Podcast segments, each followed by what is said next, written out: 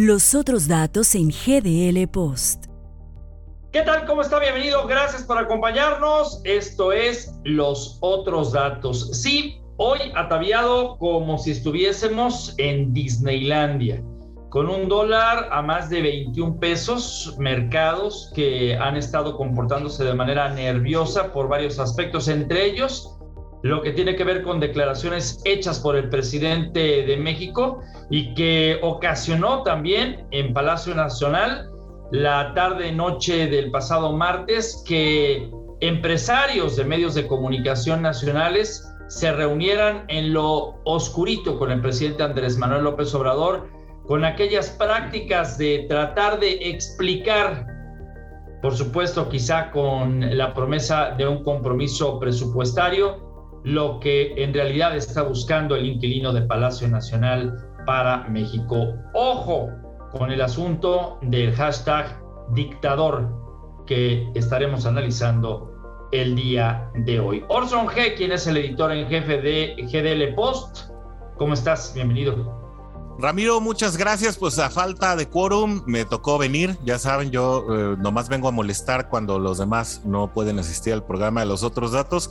En un país efectivamente como de Disneylandia, donde las obras públicas son consideradas materia de seguridad nacional, tema de transparencia, tema de eh, batallas legales. No sé para dónde vamos con esta situación. Para analizar también al Partido Acción Nacional de cara a pues estas pues consignas que fueron lanzadas para el presidente en el tema de nos vemos en la corte y ojo en las extraordinarias de Tlaquepaque donde el blanquiazul está en tercer lugar para el 2024. Tlaquepaque puede convertirse en un laboratorio electoral muy interesante. Fernando de Sabre, ¿cómo estás? ¿Y yo por qué? Porque vienes de azul, Fernando. No, se nota bien, es está demorado, ¿eh? Está demorado, pero nada ah. que ver con Morena. No, no, no, Dios nos libre. Eso es porque venía tarde y me puse hoy demorado. Pero no, muy buenas noches, gracias por permitirnos entrar a sus casas y a sus aparatos electrónicos. Eh, indiscutiblemente una semana muy movida en términos de presidencia de la República, todo en lo oscurito, todo en la opacidad. Eh, hoy escuchaba en una, en una estación de radio local que había gente, los morenos y los chairos, diciendo, pero el decreto específicamente no dice que van a ser opacos. Vaya usted a ver eso, hombre, por favor. Y en un silencio a su alrededor, Juan Pablo Altamirano, ¿cómo estás? Bienvenido al programa. Muy bien, gracias, buenas noches. Muchísimas gracias por el honor que nos hacen de permitirnos entrar hasta sus hogares. Caray, pasamos de los otros datos a ocultar y esconder los datos. O sea, esa es la realidad que tenemos en este país.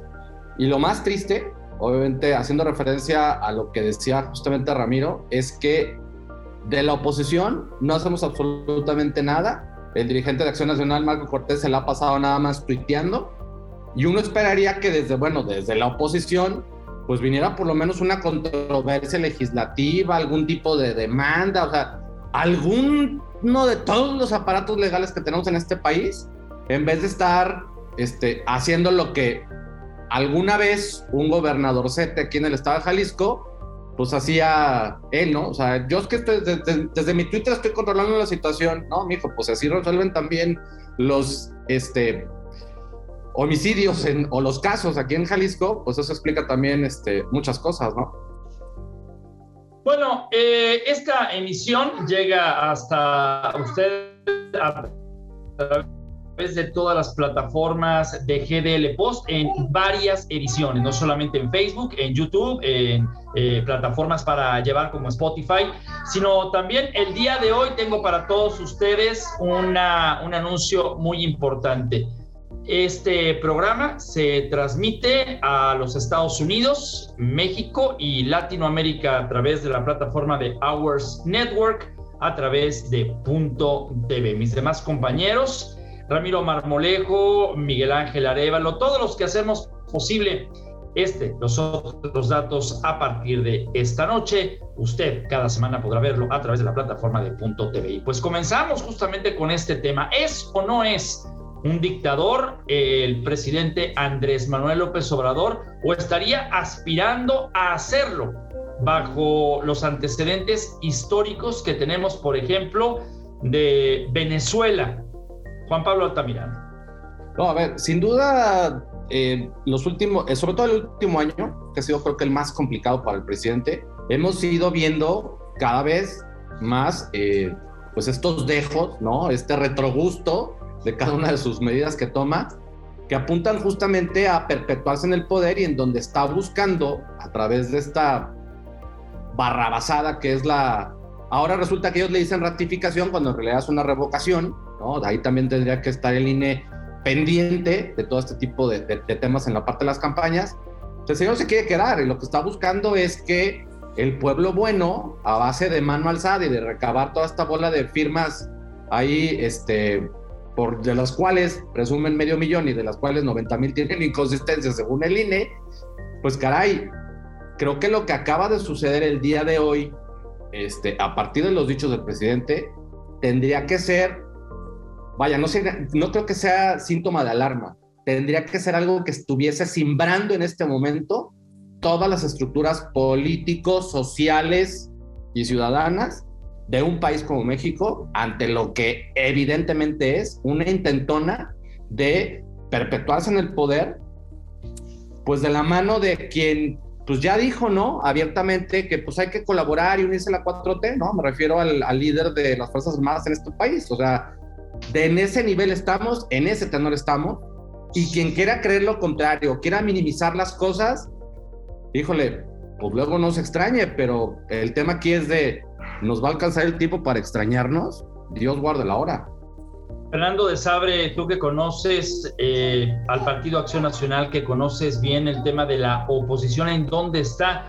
Carlos Loret de Mola eh, esta semana presentó, evidenció temas muy fuertes como la corrupción que ya se presenta en el ejército mexicano, en temas eh, pues que ya le conciernen como adjudicaciones directas y otras cosas más, es grave, más aparte de lo que dice Juan Pablo Altamirano, y sumado, por supuesto, a la declaración del pasado martes en la mañanera, en donde el hashtag dictador fue el primer lugar en Topic Trending.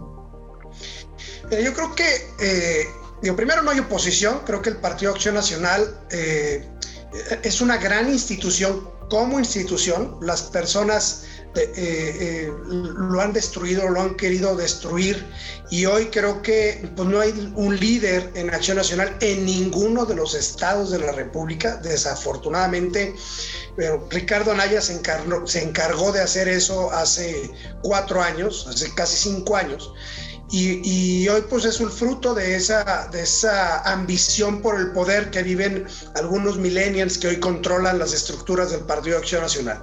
No hay oposición en el país. Acción Nacional seguirá siendo como una, una de las instituciones eh, fuertes, sólidas en, en cuestión de, de, principios y de visión de nación. Sin embargo, eh, hoy los, las personas que lo dirigen pues están muy lejos de poder ser esa esa fuerza política, física, humanamente hablando, que pudiera eh, hacer el contrapeso con Andrés Manuel López Obrador. Y eh, yo disiento un poquito de lo que dice Juan Pablo. Efectivamente, digo, sí, se lo dijo Felipe Calderón y lo dijo Fox y lo ha dicho mucha gente. Andrés Manuel es un peligro para México. Sí, sí es un peligro para México. Lo fue, lo es y lo va a ser siempre. Sin embargo, todavía quiero dar el beneficio de la duda, no a Andrés Manuel López Obrador, sino a quienes están a un lado de él. El caso Venezuela, el caso Cuba, por ejemplo, donde ha habido estos últimos eh, dictadores. Pero al lado, de, ¿al lado cuál, Fer? O sea, los ah. técnicos ya se fueron, le queda no, el, el, pero tema, a, lo que, a lo que es lo siguiente, en Venezuela estaba Chávez y no había otro.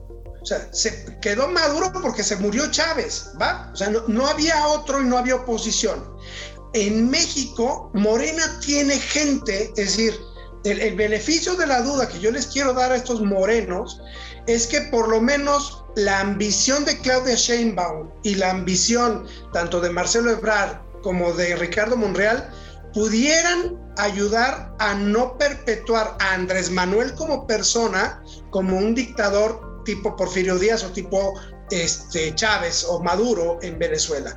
A lo que voy es que si bien lo que quiere o lo que se pretende perpetuar es un modelo de gobierno, México es muy diferente a estos países, eh, Cuba, Venezuela, Chile, eh, eh, que han tenido dictadores, creo que esta ambición de poder de la Sheinbaum y de Ebrard, digo, harían que Andrés Manuel no se quede en el poder, aún con la tarugada y la idiotez que dijo Crescencio, que, también dentro del ejército mexicano creo que hay otros generales de un rango inferior, claro, sin embargo, que no van a dejar que, o que no coinciden con la visión de Crescencio Sandoval. Por G. Mira, yo creo que es eh, reaccionario y prematuro estar hablando de dictadura y reelección en este momento. Es obvio que Andrés Manuel López Obrador no le gusta eh, quedarse en los límites que le dicta la Constitución y que tampoco es eh, muy partidario de la democracia que se aleja de sus puntos de vista, de aquellos puntos disidentes con su filosofía. Normalmente encontramos crítica dura, encontramos eh, todo tipo de desaprobación, de desacreditación. Eh, Andrés Manuel le gusta moverse con soltura, le gusta no encontrar oposición, le gusta 10% de capacidad y 90% de fidelidad.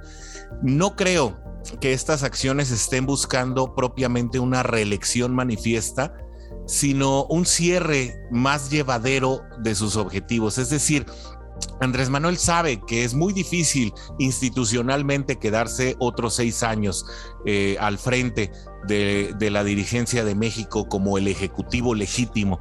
Sin embargo, la manera en que se está conduciendo y la manera en que está planteando eh, los trucos legales o simplemente la manera en que está conduciendo a su equipo para tener un, un final de sexenio o un ocaso de sexenio más conducente, nos lleva a saber que se quiere quitar de en medio a la oposición, sea como se llame, sean partidos políticos, sean organismos públicos descentralizados, eh, así como le pasó a COFESE, así como eh, le pasó a CONAPRED y así como en este momento prácticamente se está quitando al INAI de, enfrente para poder rendir eh, cualquier tipo de, de, cuentas con respecto al 80% de las adjudicaciones directas que reinan en las obras eh, públicas emblemáticas de este gobierno, creo que eh, precisamente lo que está buscando es tener menos problemas en el final del sexenio.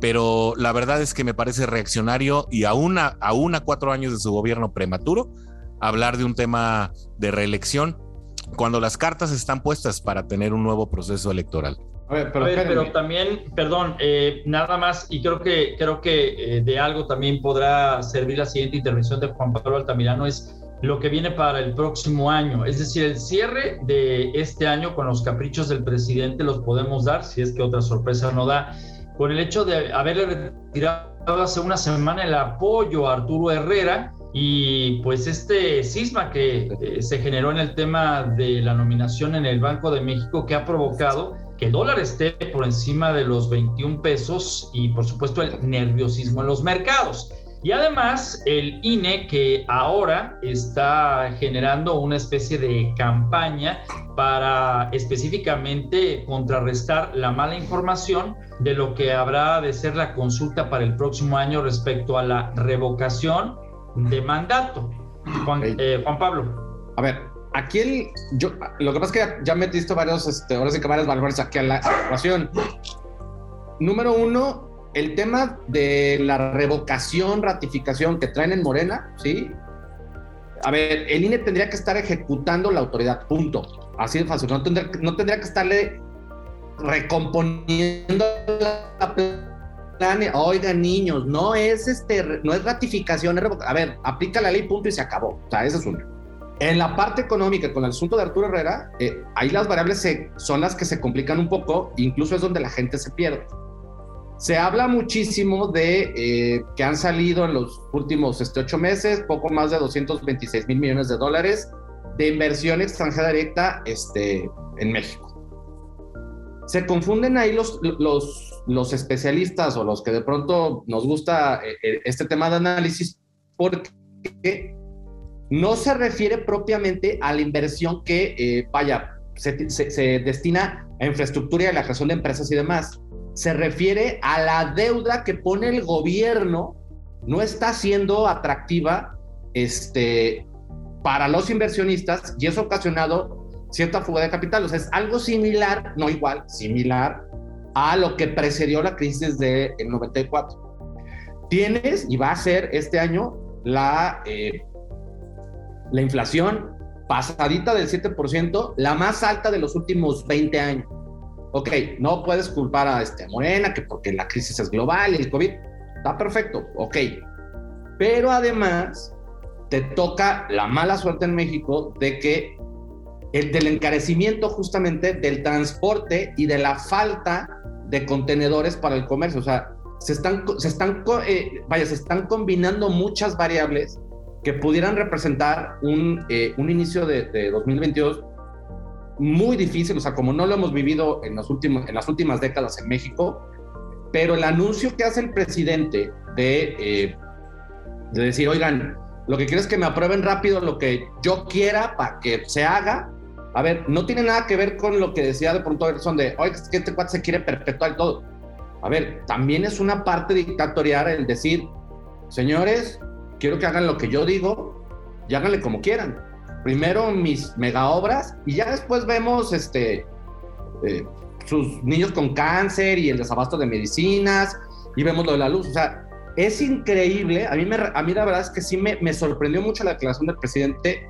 A ver, vienes de una cumbre trilateral en la que te pusieron de manazos y te pusieron de zapes por quererte pasar el Tratado de Libre Comercio por el Arco del Triunfo y poner en riesgo las inversiones de tus socios comerciales. Espérate, Juan Pablo, pero es que eso no se supo aquí, o sea, lo sabemos nosotros porque nosotros estuvimos al pendiente, pero, pero pregúntaselo a la calle a la gente, in, inclusive a los que odian a López Obrador y no saben de qué se trató la cumbre Esto, y qué entonces, pasó en la cumbre. ¿eh? A ver, porque entonces, lo reportaron con... medios internacionales, perdón, Juan Pablo, adelante. No, pero a ver, con mayor razón, con mayor razón entonces, Fer, es, oye, fuiste a una reunión, vieron temas que son trascendentales para tus socios comerciales.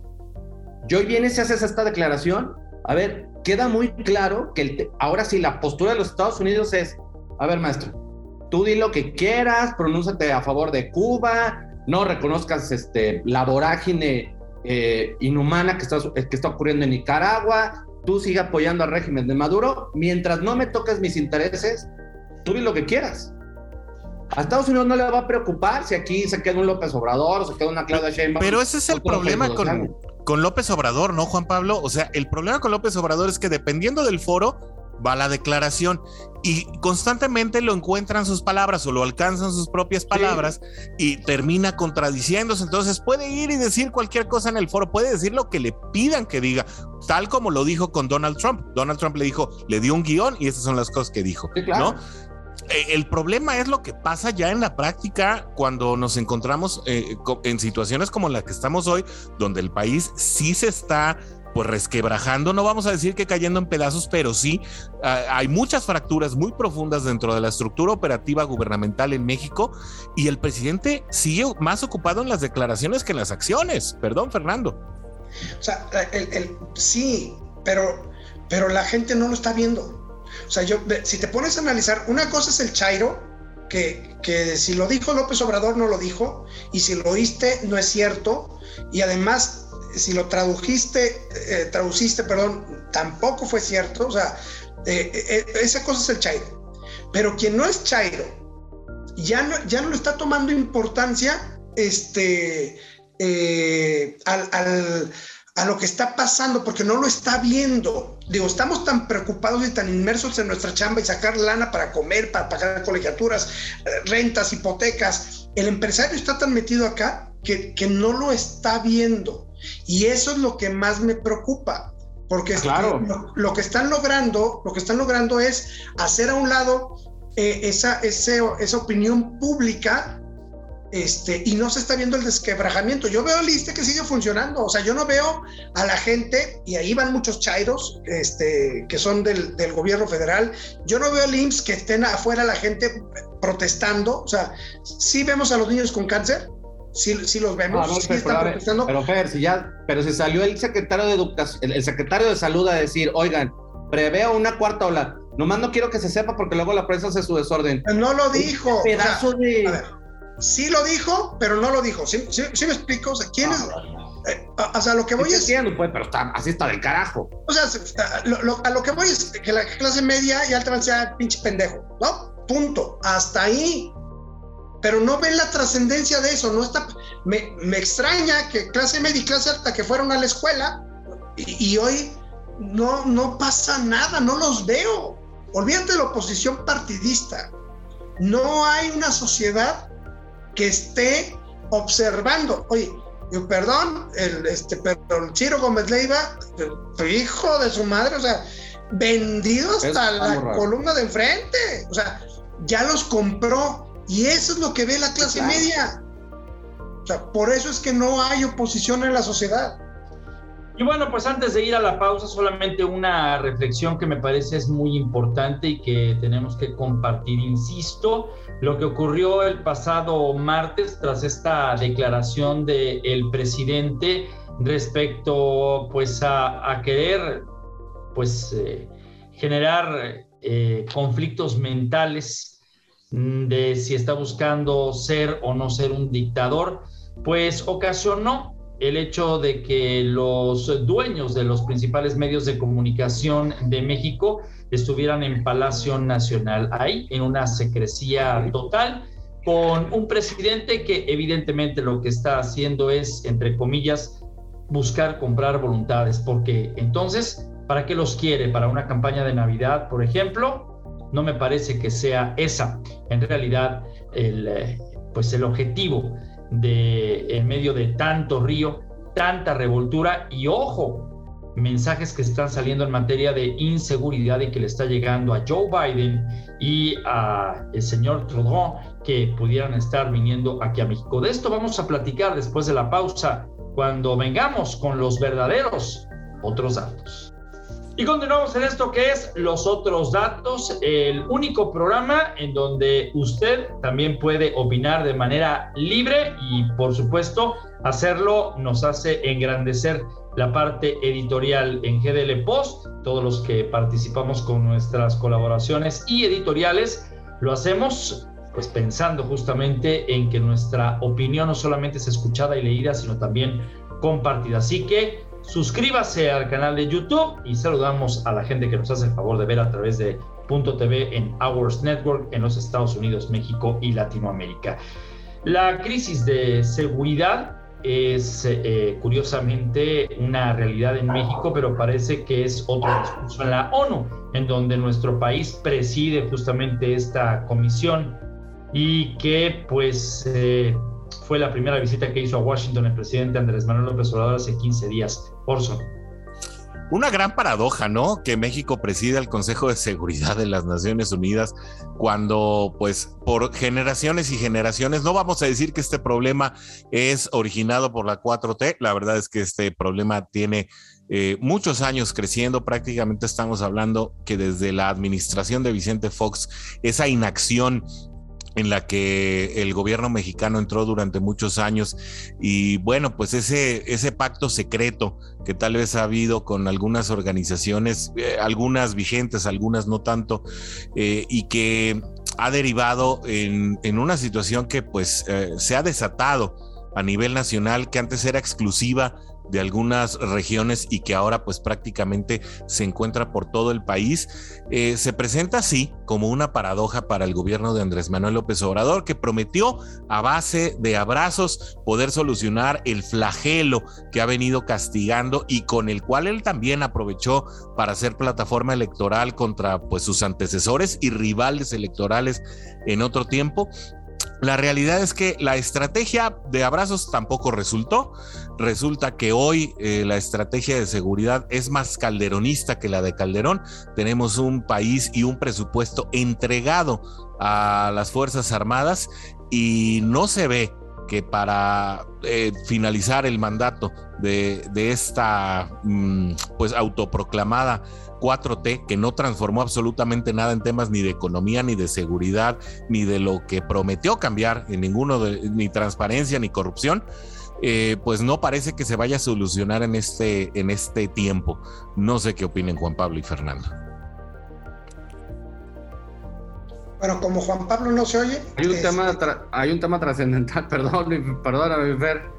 Este, lo del Consejo de Seguridad de la ONU no es nuevo. O sea, también habría, si aquí hay que buscar un culpable, pues hay que voltear a ver al señor Jorge Castañeda, que fue el que empezó en subir al ring a México sin quererse poner los guantes, ¿no? O sea, ya desde ahí venían, ya desde ahí venimos con las críticas justamente a este tema.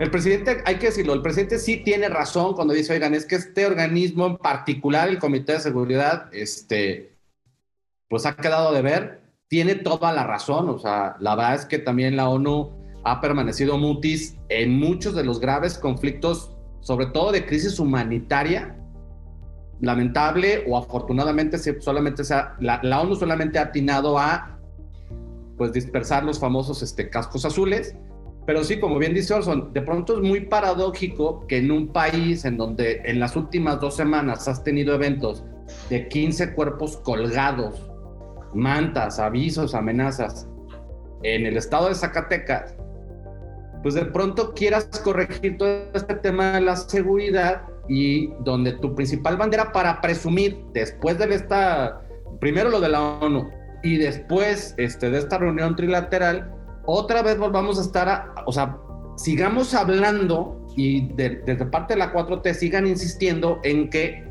uno, hay 100 países que apoyan el abrazos no balazos y la siembra de arbolitos para garantizar que la gente no tenga que emigrar este, de sus países. O sea, ya de entrada dices, güey, pues si, lo- si son 100 países como las 100 universidades que ibas a construir, pues bla, bla, bla, o sea, una batea de babas al final de cuentas. Pero la parte más grave es que hay gente que de veras toma estos dichos de, de Marcelo Ebrard, que es justamente qui- quien más ha tenido como la parte de estar eh, publicando y difundiendo a través de sus redes sociales. Pues es que ya dijo Marcelo, ¿no? Y la gente hasta se enoja. Ya, son 100 países, ¿por qué se quejan? Porque no he visto la lista de los 100 países. Y si el país 1, 2 y 3 van a ser Venezuela, Cuba y Nicaragua, no me interesa conocer a los otros 97. O sea, de ese nivel estamos hablando. O sea, es increíble que México presida el Comité de Seguridad de la ONU y te quedes callado ante lo que está ocurriendo en Nicaragua, en Venezuela. O sea, carajo. Pues lo que pasa es que, digo, este, gracias a las fuerzas albañililes de país, porque ya no tenemos fuerzas armadas, tenemos fuerzas de albañiles.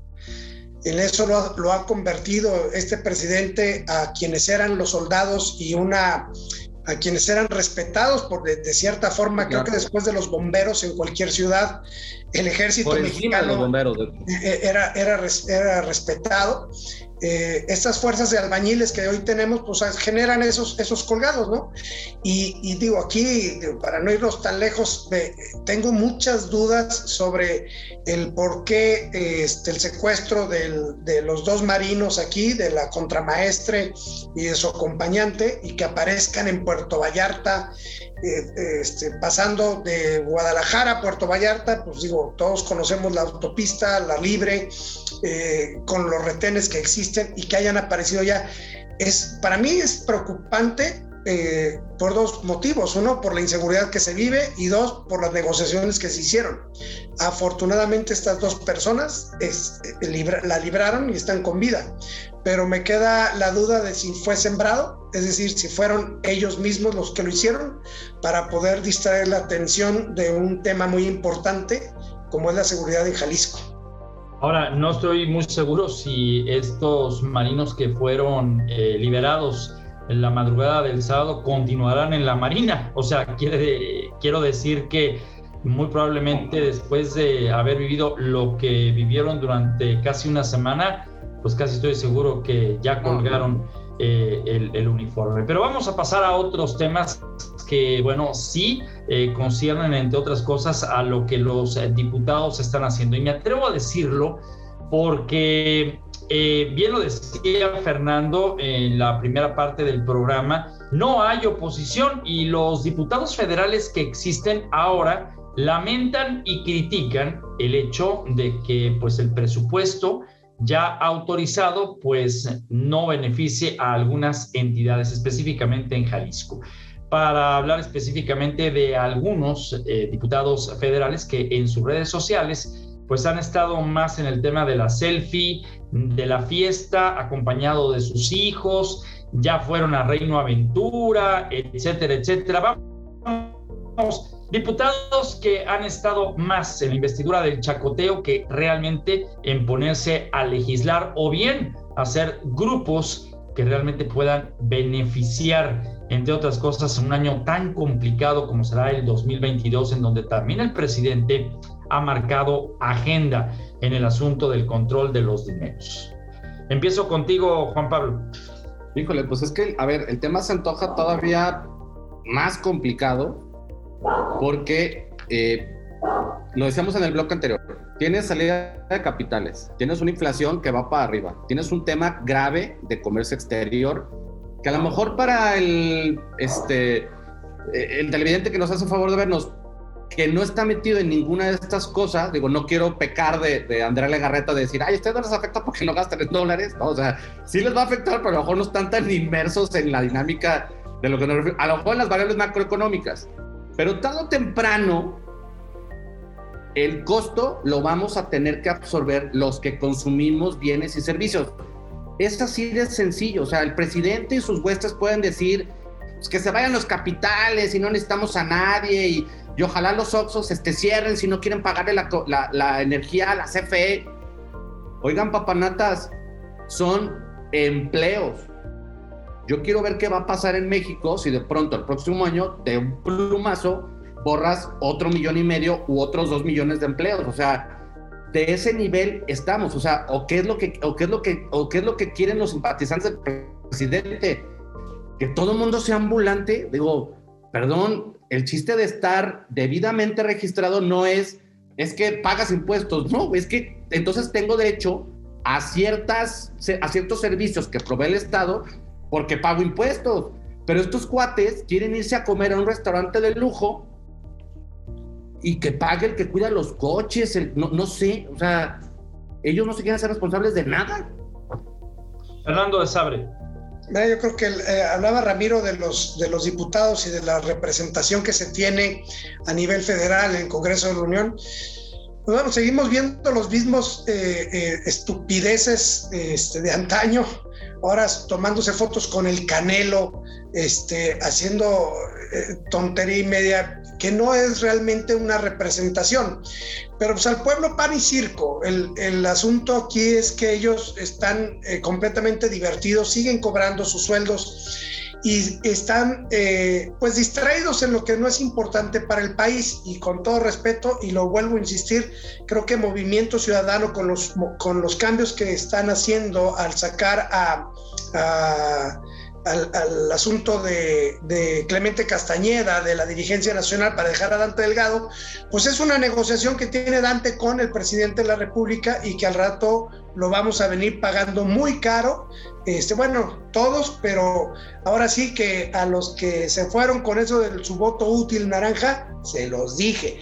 Creo que no hay ni siquiera fuerza, una fuerza opositora en número, en votos en el Congreso de la Unión que pueda eh, poner un alto a, las, ya no digamos a las tonterías del presidente, sino a, las necedades de los diputados de Morena, que son los plurinominales los que están gobernando las dos cámaras y esos plurinominales ni siquiera este, pues, están jalando para otro lado. Es decir, no hay oposición en el Congreso, pero tampoco hay una visión clara de Morena en el Congreso. Eso es lo más preocupante para mí.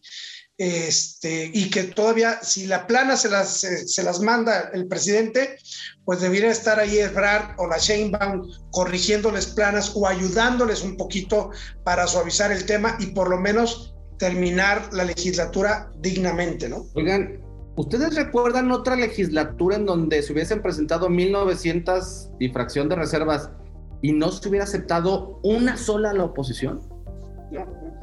No, más bien aquí yo sí creo que, Juan Pablo, que en el pasado pudo haber eh, ocurrido eh, el tema de negociaciones o eh, trabajos antes de cualquier aprobación.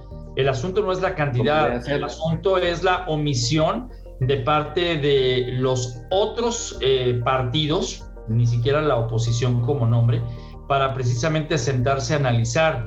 Y como es aplanadora, el partido Morena, pues han hecho lo que quieren. E insisto, los representantes ciudadanos están en otras cosas y al final solo se lamentan a través de los medios de comunicación de lo que nunca pudieron. El que parece que sí tiene oposición en casa es Orson y lo escuchamos con el comentario. No, lo que pasa es que, Ramiro, yo creo que lo que acabas de mencionar es, síntoma de un momento político muy distinto a lo que estamos acostumbrados. Y es que eh, antes conocíamos estas iniciativas que se planchaban ese es el término, antes de ser presentadas y antes de ser votadas. Antes de que llegara a la palestra cualquier iniciativa, ya se sabía cuáles bancadas eran afines, cuáles no, con quién había que negociar, quién podía convencer en un momento dado a la otra bancada o a miembros de la bancada en caso de que fuera fraccionada, como por ejemplo tenemos el caso del PRI en este momento.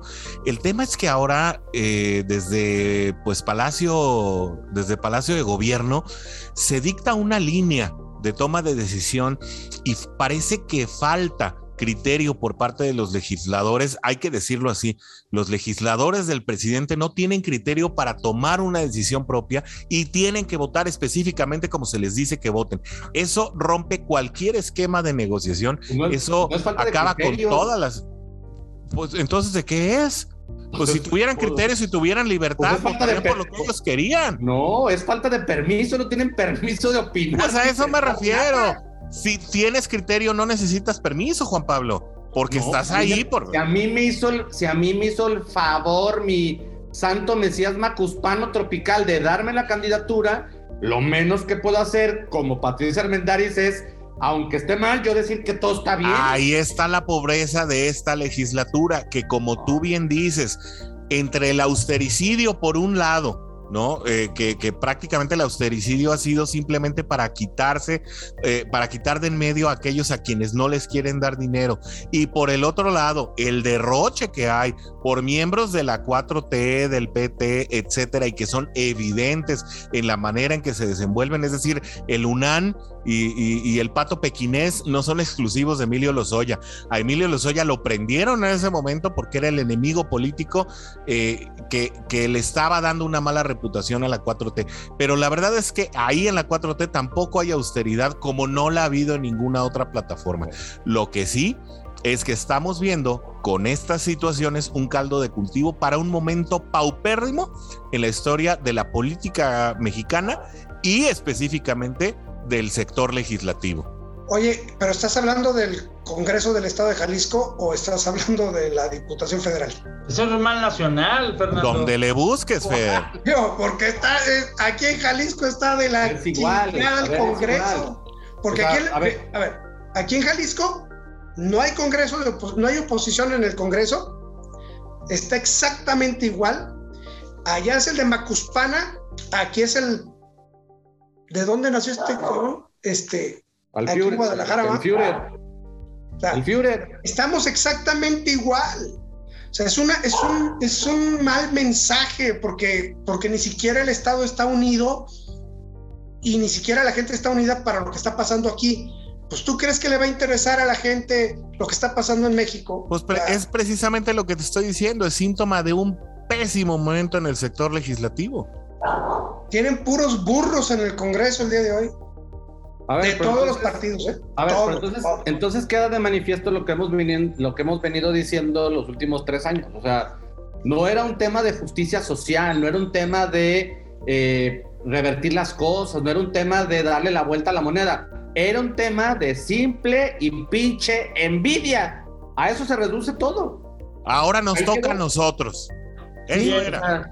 Tal cual. Eh, paso al último tema antes de eh, pues concluir con el programa del día de hoy y lo dejo así porque al final del día también empezó a generar mucho ruido en redes sociales, en editoriales, el hecho de que Claudia Sheinbaum haya aparecido en la portada de la revista ah. El País y eh, horas más tarde en Latin News ah. estuvo una entrevista con el gobernador de Jalisco, Enrique Alfaro Ramírez, que a Broso, también de Latin News, y a Carlos Loret de Mola, eh, pues había dicho ahí, en el marco de diferentes puntos muy emblemáticos de la zona metropolitana de Guadalajara, que él prefería ser eh, mejor eh, pues director técnico de un equipo de fútbol antes que ser candidato a la presidencia de México. Lo dijo una y otra vez, como Andrés Manuel López Obrador ha dicho que él termina su mandato y se va a su rancho. Como quiera que sea, Claudia Sheinbaum está en el país y eh, eh, Enrique Alfaro, quien asegura no llegará ella a la candidatura y mucho menos Marcelo Ebrard y que ya, ya le toca a Jalisco pues gobernar el país. A ver, Alfaro puede decir lo que quiera. Aquí más bien habría que darle gracias a la ciudad de Sheinbaum por existir porque bendito sea Dios por, por ella se acabó la guerra de Vietnam.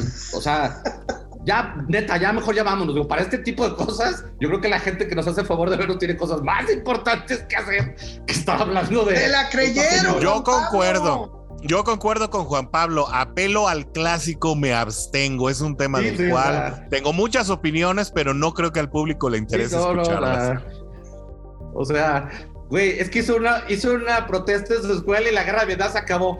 No, mm, no, no, Sí, no, ya. no, no, o sea, no, güey, o sea, neta, no, No. no. No, el público no. Mira, le hemos dado cosas muy malas al público, pero no se merece esto, por favor. Sí, no, no. es- Oye, perdón por la no, expresión, pero hay pendejos que le creen. No, no, no. Sí, Jefe, mándonos a descansar, ya es muy noche. Vamos, se me hace que mejor estamos ya. desvariando, jefe. Sí, sí, sí, ya. Digo, Ramiro, Bueno, eh, es que me quedé pensando en, en algo que, que tenía que decir para el colofón del programa, porque al final del día la política nacional, es decir, lo que viene a ser eh, la elección del 2024 preparada justamente desde el día 7 de junio de este año, pues eh, dicta mucho en un país en donde de todo ha pasado.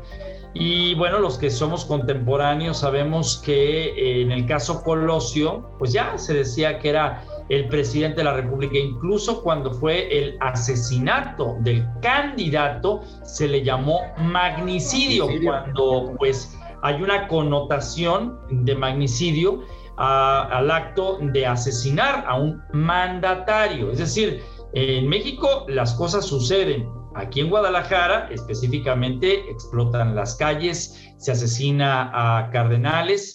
eh, los que Oye, se ver, encuentran actualmente hacen que se eh, vuelvan a repetir las elecciones. En fin, de todo podemos escribir y aunque los políticos adviertan que están jugando un ajedrez con la jugada maestra para el 2024, insisto, todo puede pasar y simple y sencillamente hay que ver al señor Palazuelos que ya se sentó con el PRD porque quiere ser gobernador de Quintana Roo. Orson, ¿Sí muchas lograr, gracias. Ramiro? No, a ver, a ver, sí la puede lograr. Digo, más allá de lo que le podamos decir al señor Palazuelos, creo que es de lo poquito rescatable de nuevos cuadros que la ciudadanía por está favor, pidiendo. no, no, no, no empieces, Juan Pablo. ¿Qué A ver. rescatable va a ser ese?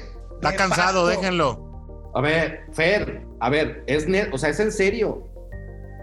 Ah, no, A ver. mejor que Cuauhtémoc Blanco, a lo mejor sí es, pues, pero. A ver, a ver, Juan Pablo a ver, Altamirano. yo no, a ver, yo no dije Juan que Pablo lo puedas- Altamirano Yo no dije, a ver, yo no dije que lo vayan a comparar ni con Rudolf Giuliani, ni con Angela Merkel, este, vaya, que lo tengas que comparar, no sé, con este Enrique de la Madrid. Yo no dije nada de eso. Ya nos íbamos y Juan Pablo nos va a tener aquí otra media hora. Pero pues ya. No, no, no. Solamente- No, no lo digo por ti, Juan Pablo. Digo, este tema sí da para otra media hora. Sí, claro, claro, claro. Mejor, Bueno. mejor que nos dejen los comentarios y si quieren que hablemos de ¿De quiénes están empezando a destapar, que de pronto no son de cuadros políticos, pero que pudieran jugar el papel de influencers para hacerse una candidatura, ya hay varios que están empezando a brincar, ¿eh? Team Palazuelos, manifiéstense en la cajita Ah, sí. de los comentarios, por favor.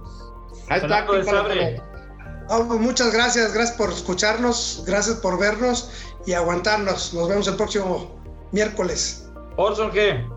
No, pues yo de nuevo una disculpa, ¿no? Este, la verdad es que el público no se merece eh, el espectáculo, sobre todo en los últimos cinco minutos, pero le agradecemos y se quedó hasta aquí. La verdad, le debemos un cafecito. Se lo invitamos cuando usted quiera. Muchas gracias. El arte del periodismo es adelantarse siempre a lo que viene y la próxima semana seguramente uno de los temas que no podremos evitar es la pandemia que llega desde Europa.